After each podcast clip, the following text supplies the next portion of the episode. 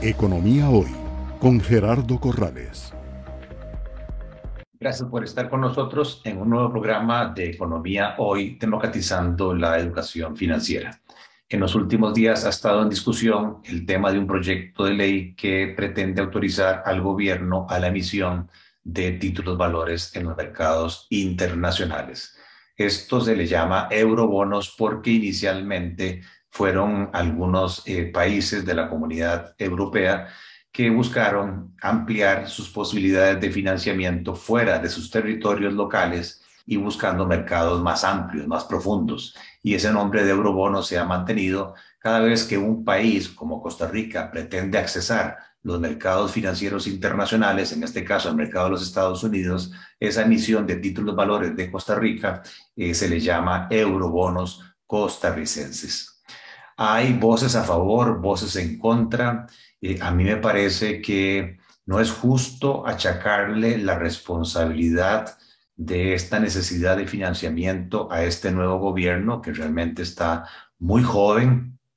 en su gestión y que lo que viene es heredando eh, un problema de eh, financiamiento de muy corto plazo, mal estructurado, de los déficits fiscales que se han venido heredando desde el año 2007 y que nos tienen en una situación problemática fiscal con una deuda que ya se acerca al 70% eh, del Producto Interno Bruto, pero que, repito, además está muy mal estructurada porque cada año de aquí en adelante, por los próximos cuatro años, vencen 4 mil millones de dólares que junto con la necesidad de cubrir el faltante de ingresos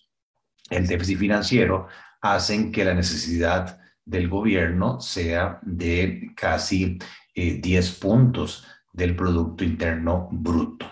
Y entonces sí que todos estamos de acuerdo como país que si existe la posibilidad de sustituir deuda interna eh, por deuda externa o por préstamos de agencias multilaterales de desarrollo en mejores términos de plazo, en mejores condiciones de tasa de interés, bienvenidos los eurobonos.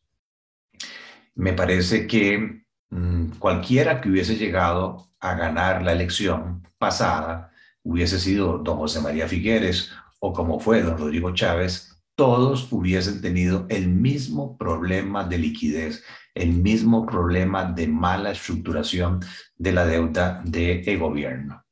Y entonces creo que sí, la oposición tiene que aprobar los eurobonos en beneficio del país, no solamente en beneficio de Rodrigo Chávez, su gobierno, sino en beneficio del país. Y sería una muy buena señal a los mercados financieros que el gobierno cuenta con el acceso a esos mercados financieros para atender los vencimientos eh, que se nos vienen.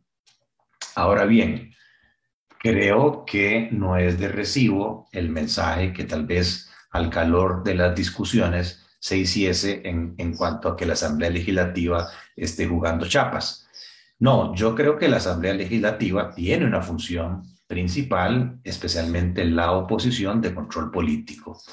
Entonces, si bien es cierto, estoy de acuerdo con los eurobonos, no se puede aprobar sin tener una visión global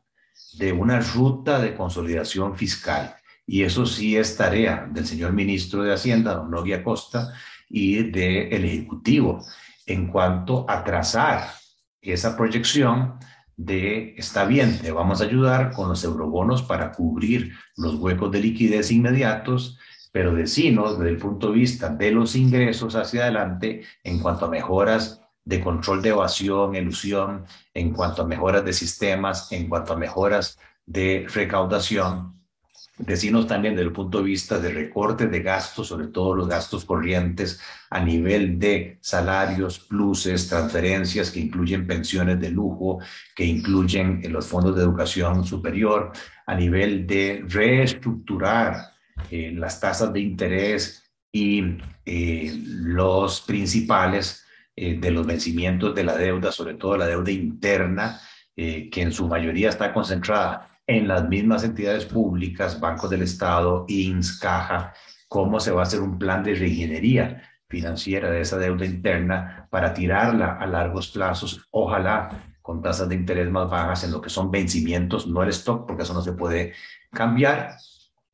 Y también muy importante para la oposición saber qué está pensando el gobierno en cuanto a la renegociación de condiciones, metas y acuerdos con el Fondo Monetario Internacional.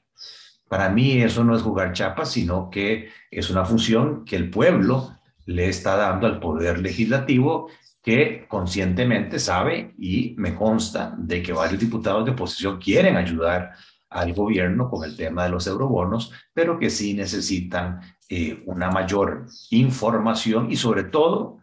para cortar definitivamente esta cosa que ya ha sido repetitiva eh, año tras año, de que vamos llenando los huecos eh, con vencimientos de eurobonos pasados con otros eurobonos. Yo creo que la responsabilidad de este gobierno, y he escuchado al presidente Chávez en ese sentido, que lo que quieren es empezar a hacer reformas estructurales. Hay una comisión ya de reforma al Estado. El gobierno ha mandado una reforma del MOP, muy, muy adecuada para mí, una reforma que se va a mandar también, entiendo, del Ministerio de Energía, eh, una reforma de consolidación de las entidades de vivienda. Eso tiene todo el sentido eh, para entonces ver cómo ese presupuesto anual de 18 mil millones de dólares, financiado nada más con 9 mil millones de impuestos y con un hueco fiscal de 9 mil millones que nos presiona todos los años a tener que correr a buscar préstamos de apoyo presupuestario o a buscar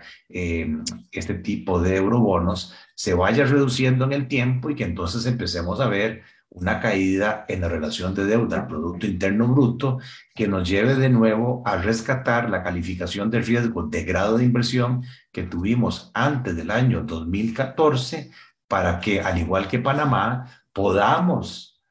salir a captar recursos a 40 años plazo, tasas fijas del 1 3%, mucho mejores condiciones que la calificación de riesgo que tenemos hoy, que es vergonzosa, que es una calificación de bonos chatarra, bonos especulativos que por lo tanto requieren mayores tasas de interés y menores plazos. Si no tenemos los eurobonos, lo que va a suceder es que ese hueco hay que llenarlo de alguna manera. Y eso lo que va a hacer es que el gobierno se vuelque al mercado interno, que es muy pequeño, para que el gobierno pueda recaudar los 9 mil millones de dólares que le hace falta. Y esa lucha por la misma cantidad de recursos lo que haría es que las tasas de interés, que de todos modos ya van a subir por el tema de la inflación, suban más estrujando las necesidades de las familias y de las empresas. Objetivamente, en consecuencia, en resumen, Economía Hoy apoya el proyecto de eurobonos siempre y cuando se analice el monto, la gradualidad en el tiempo y las condiciones. Ideal sería un mensaje positivo al mercado financiero, se aprueban los 6 mil millones de dólares en tractos a ser desembolsados a un ritmo de 1.500 o 2 mil millones de dólares por año y al final de ese primer tracto ver si las metas que el mismo gobierno planteó se han cumplido para que entonces vayamos hacia una ruta de ir adelgazando el tamaño de esa deuda que nos asfixia todos los años y que nos tiene en estas congojas. Gracias por estar con nosotros en un nuevo programa de Economía Hoy, democratizando la educación financiera. Economía Hoy, democratizando la educación financiera.